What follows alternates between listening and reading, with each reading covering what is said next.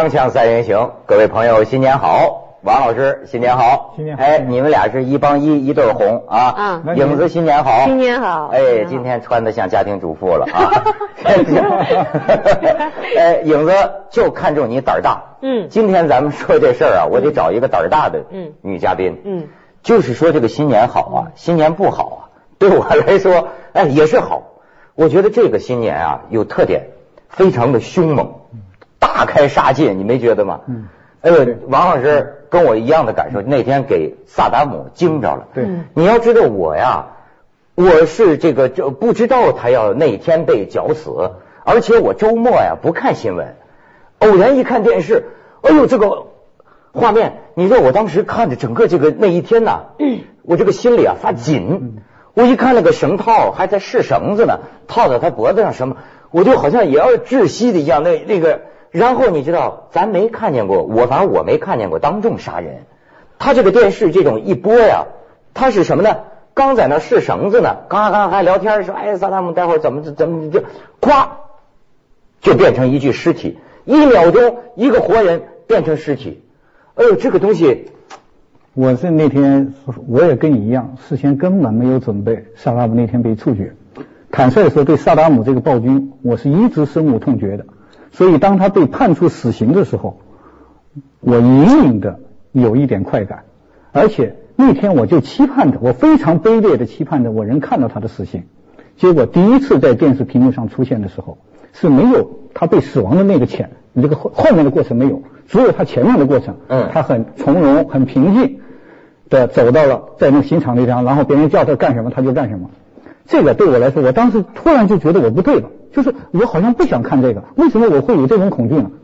当天晚上还是第二天，嗯。看到了一个手机拍的，是整个行刑的后后半段。哎呦，我听说了，你现在现在不是说那个巴格达街上卖手机的小店儿，你现在手机里就有这段图像，而且呢是直接吊死的。对对对对对是是后半段的就套上去，我们只看到了那个套上去的那个画面。哎呦，美国广播公司有一副总裁还分析呢，说这个手机拍的显见得是当时就在吊死的那个行刑室，就有人拿手机乱拍，对对。说可见当时他死的这个场面是中就在身面对面围观，就是一种那什么个从那个角度看，他是站正对面，在他的下面，而且死的时候，第一次他我听到他说话，就那个声音里传出说话，底下没有打字幕。第二天晚上在播的时候打出字幕来了，他第一句话：“你们还是男人吗？”萨达姆说，萨达姆说：“你们还是男人吗？”第二次是喊出他的口号，就真主什么阿啊真主阿拉什么什么。第二次说，我看完了之后，我我就特别心里特别难过，就是难过的，我就是突然我就开始在思考关于生命本身的问题，就是我在反思反思我自己。你请注意，就是报纸上所说的是萨达姆一开头就采访那个在行刑现场的那个官员，他说的话，我注意他注意他说的话，他说我们几点几点执行了对萨达姆的这个绞刑。说在绞刑前他崩溃了，我印象特别深，这是第一个消息，第一次出现的消息。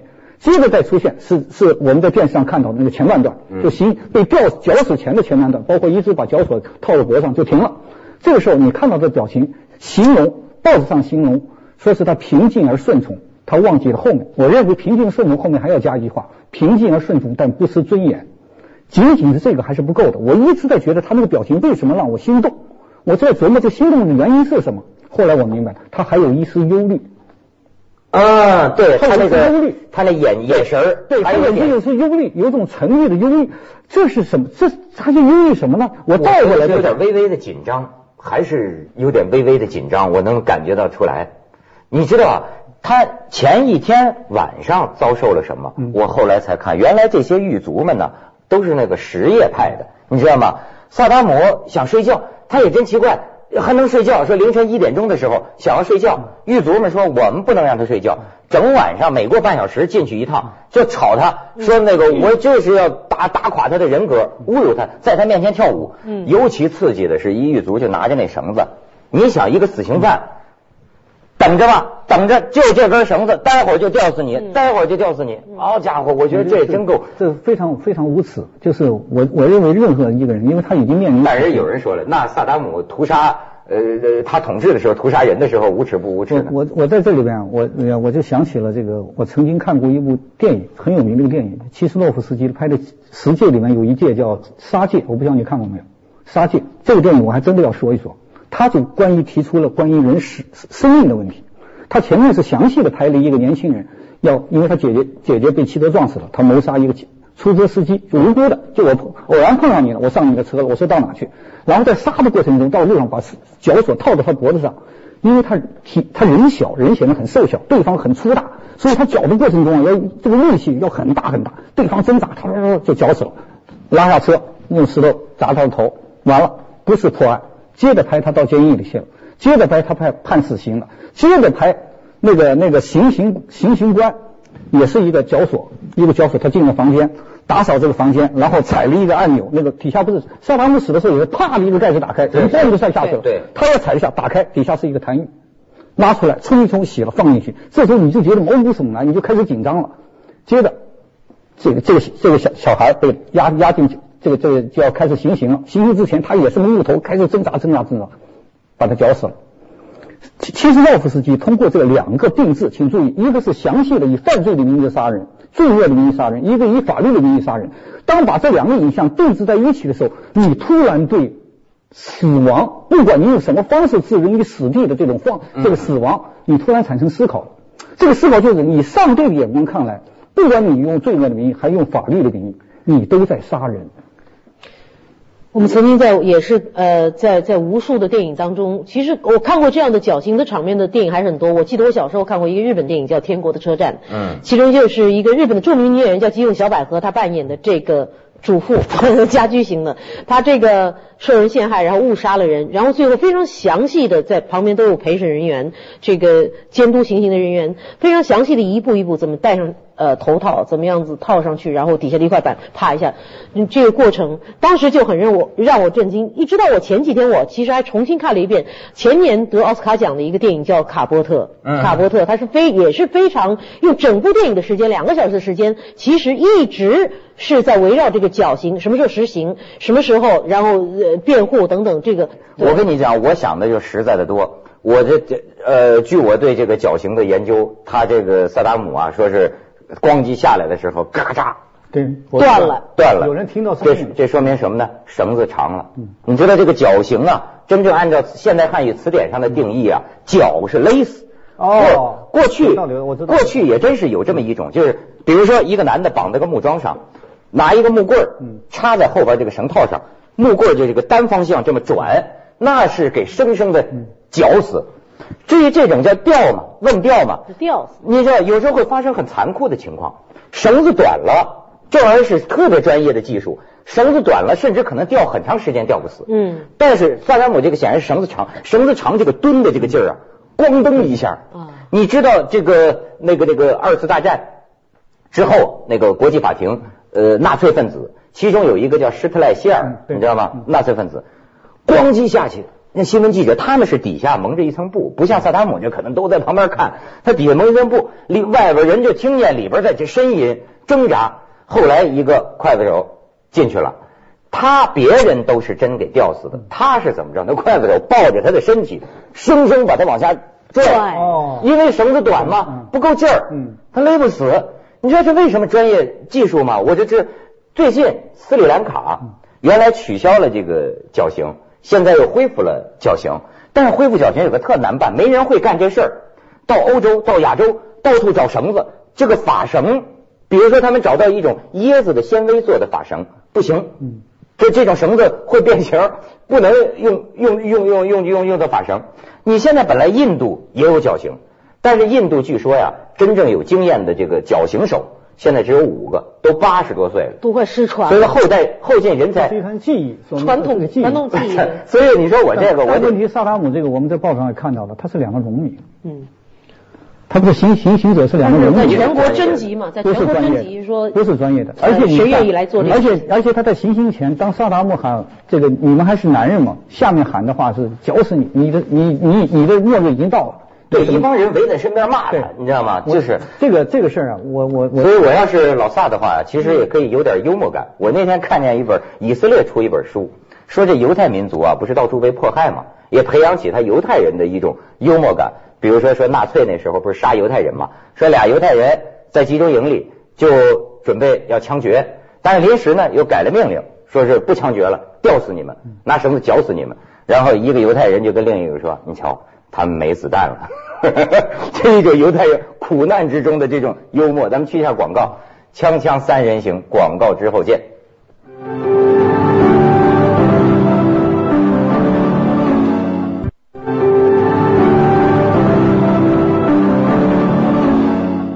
王老师，你看我对这个萨达姆问调这事儿哈，不非关什么政治、经济、民族大义，我就说呀。我原来是百分之百的怕死，近些年来啊，就百分之五十的怕死。要感谢萨达姆，就是这个新年内看到的一遍电视上播了几十遍呢，一遍一遍看的。那天晚上，我觉得我又有百分之二十不怕死了。你这个当时是感觉什么呢？嗯，这是什么尊严呢？人就是这么回子事儿。嗯，平静的去死也好，烈士去死也好，狗熊去死也好，难免一死。不是啪一个下来，你就是个毫无生命的一个，就行尸走肉啊！一下子，你所以说，你知道，我还收集一些东西，因为我没看过当众人的生死的这个转变，我给你们看看是不是有这感受。胆小的观众可以不要看了。你看啊，格瓦拉，我给你看看我收集的一些照片，这是格瓦拉活着的时候。你再看下边，这是被打死了。你再看咱们的烈士，这是杨靖宇，那这个大个子大汉呢，是吧？宁死不屈，这是日军把他打死了。然后你再看，这是东北抗联的赵尚志。然后当时日军也是示示众啊，也是公布这些照片呐，死去的。然后你再看前些年，赵尚志辗转呢失踪了几十年，头骨被找到了。你你你看见这个，你们你你们有什么感触？文涛，我曾经看过一个报道，他讲的是。在西方、欧洲啊，在美国，就是一个夏令营，一个小孩失踪了，最后发现被被人杀了，案子很快破了，警察抓了这个人，抓了凶手，并且把凶手判了死刑。结果没有想到，被害孩子的父母出现在法官面前，他说了一句话，就是希望不要杀了他。当时法官问他为什么不杀，他说的话是：惩罚不能得到正义，我要的是恢复。嗯，他要的是恢恢复什么？就是你仅仅靠法律这种正义，你是在维护一个正义，但是正义没有真正的得到恢复。他要求把生命给留下。就是我看这个萨萨达姆的这个这个这个被绞死过程，我还想到了一个问题，就是为什么要让把这个赤裸裸的这个凶杀的场面展现在电视屏幕上？哎，你那地方他会，我跟你说，原来说咱们压一妓女游街就是示众什么文化，我现在发现那地方爱示众。你这恐怖分子斩首，咱这这去年这这几年受这刺激，都是那地方啊，这不公公布出来。然后呢，现在是政府绞死人，也也也给你公布。他们就说是那种乱世，或者说这个这个这种情况下用用这种铁腕，一般都是说震慑。而且偏偏你知道吗？就是照人说就是找菜呢嘛。为什么沙特那边游行啊？人家的那个节日啊，什么宰生节啊，头一天。我看偏偏就是头一天，而且我让人在周围围着骂他、拍他，就是这种折损他的人格。中国人有句话叫以牙还牙，中国有句话冤有头债有主。但是我们现在在在想，就是我还是在想电视屏幕出现的萨达姆这被杀的，咱们就想是我们是成年人，而且我们是跟着萨达姆整个中东的这个事件、伊拉克这个事件整个一路走下来。嗯，我们甚至知道它的前因和后果，但是在电视屏幕上，因为它在黄金时间播出。在电视屏上有大量的青少年、少年、儿童，他们同样目睹了这一面。他在未来在他们心里中一定会产生阴影。同时，最严重的造成是产生阴影。他最严重的是，他他会让这一代人突然发现生命是可以被漠视的，就是这个生命啊，生命是不值得那么去重视它的。人们的这个怜悯心会随着这个不断的这个凶杀场面的再现之后，慢慢的淡漠。人对生命的这种怜悯之心，咱们想宗教感的怜悯之心，一旦被淡漠了，你就想我们的人道主义精神，我们一就是整个人类的人道主义精神也在一点一点的在丧失，这是非常可怕的。王老师应该上伊拉克当人民评论员去。那我感觉就这 是每一个国家它在文明的这个进程的这个程度不一样。在我们的古代的话，也有一个众人的，比如游街示众、杀头示众等等。但是像美国这样的国家，它现在有电电椅、有注射的、有有有枪决的，什么都有。但它只是不公开、不示众。但伊拉克它现在文明进展到这一步，他就觉得这件事情，不管出于政治的利益也好，美国的利益也好，伊拉克本身的民主的利益也好，他要震慑、杀鸡给猴看，他要把它公布于众。他没有考虑到这个文明这一步，同时也本身说明他文明的进展到他有时候这就。典型的杀鸡给猴看嘛，萨达姆成鸡了。但是就是说，以前我看一个报道说研究过，萨达姆要求说我是个战士，你要枪决，但是呢可以枪决、注射、绞刑，选择哪一样呢？这是谁选的呢？最后他这肯定是执法执执执法庭执执法的方面嘛对。那么最后是琢磨什么呢？绞，就咱这也不知道怎么得出这种看法。绞刑对人格嗯就是最大的侮辱，因为你最束手就擒了，对对你一点儿英勇壮烈之气 也没有，这个给吊的翻白眼。在中国古代，比较绞古老刑的一个方式在中国古代，绞刑啊是最文明的，赐以白绫嘛，你吊死是保一全尸。自缢。哎，对，保一全尸。可是，在这个，可是，在今天这个绞刑是对人格是真的是最大的侮辱。而且最重要的是，他为什么要这么展示出来？你刚才讲了，什么美国也好，伊拉克也好，他们展示的是他们。可是现在全世界所有的媒体都在黄金时间播出了这个血淋淋的画面。没错儿，这家伙为什么？，嗯，就是人人类这种怜悯心到哪去了？你知道，就在新年除算是新年除夕吧，十二月三十号、十二月三十一号，你看那个二十四小时的新闻台，他不光是伊拉克，他公布就得了。这电视台，我跟你说，我每过半小时看见好几回。这一会儿新闻出来了，一会儿评论员出来，旁边也在放啊，这一一幕一幕一幕一幕，太深刻。这个播出来之后，你我的感受是一样的，就刚才讲的震慑，可是它产生的效果不是震慑呀。咱不太知道他当地的情况，反正就知道那天萨达姆问调的时候，叮了咣啷又乱炸了一通，自杀。你不觉得这个媒体在播放这这个时候，它不仅是为了震慑吗？它是为了这个媒体自身的一个利益吗？那为了他的收视率的问题吗？当然当然你觉得这个世界现在变成什么了？没错，作作为我们观众也很奇怪，刚才您说的那个后半段，其实我没到现在都没有机会看到，我也没有去上网去看。但是刚才你告诉我，其实有后半段以后，我现在刚才做节目的过程当中，我就一直在想，我要去看吗？我其实心里挺有冲动，到哪里去下来看一看。后我就来我一想，这挺挺可耻的，怎么办？我要看还是不要看？我跟你说，你我跟你讲讲，你就不敢看了。这个我刚才说不是说绞绞刑吗？对男的是这样，在古代的时候，对女的不用这个，不是对女的就是俩俩力气大的，嗯，把绳子一围，就把女的一般是勒死。脖子比较细。他这个选择有意思，男的就是这么一种方法，女的呢感觉是两个人。人给扯，把你勒死，这就叫“绞”这个字的这个这个原意。但咱咱咱咱不是说这个死刑狂，我说啊，你知道，我说这个萨达姆很多表现，你发现没有？他临死前说，他还关心国际形势呢。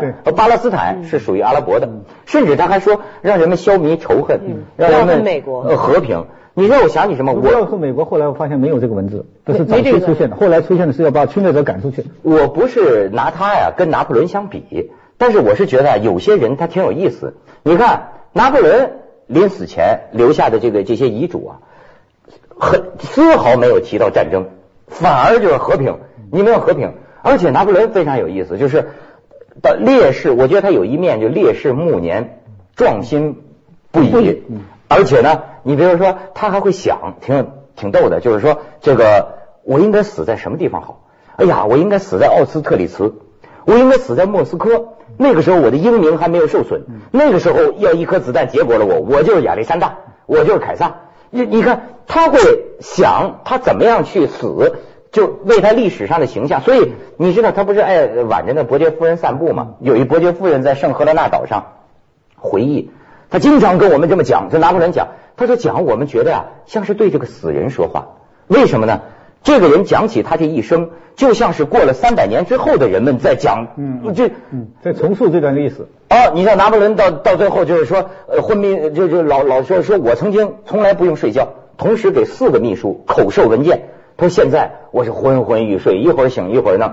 然后呢，有个医生说，哎呀，有个彗星过去了。拿破仑说啊，凯撒死以前这是先兆啊，凯撒死以前也有彗星。后来医生就说没有，没有什么彗星。拿破仑说没有又怎么样，反正人都得死。你看，就是这个烈士暮年呐。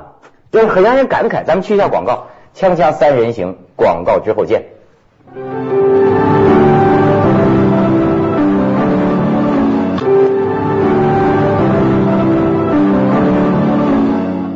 哎呀，这伊拉克真是没想到啊，伤害了一个无辜的人，远在中国的王斌老师，这给看的，我觉得你有点附体了。这几天老念叨我我我是在反省我自己，就是当年这个呃美国进攻伊拉克之前，我是少数的，在朋友中少数几个，我坚决支持美国人打进伊拉克，而且我坚决支持要惩罚这个这个这个这个这个萨达姆，我认为他残他残暴，我认为他不是一个真正的这个这个呃这个穆斯林。我认为他不，他和拉登不一样。我认为拉登是一个真正的穆斯林，因为他有信仰。我觉得萨达姆真的是个独裁者。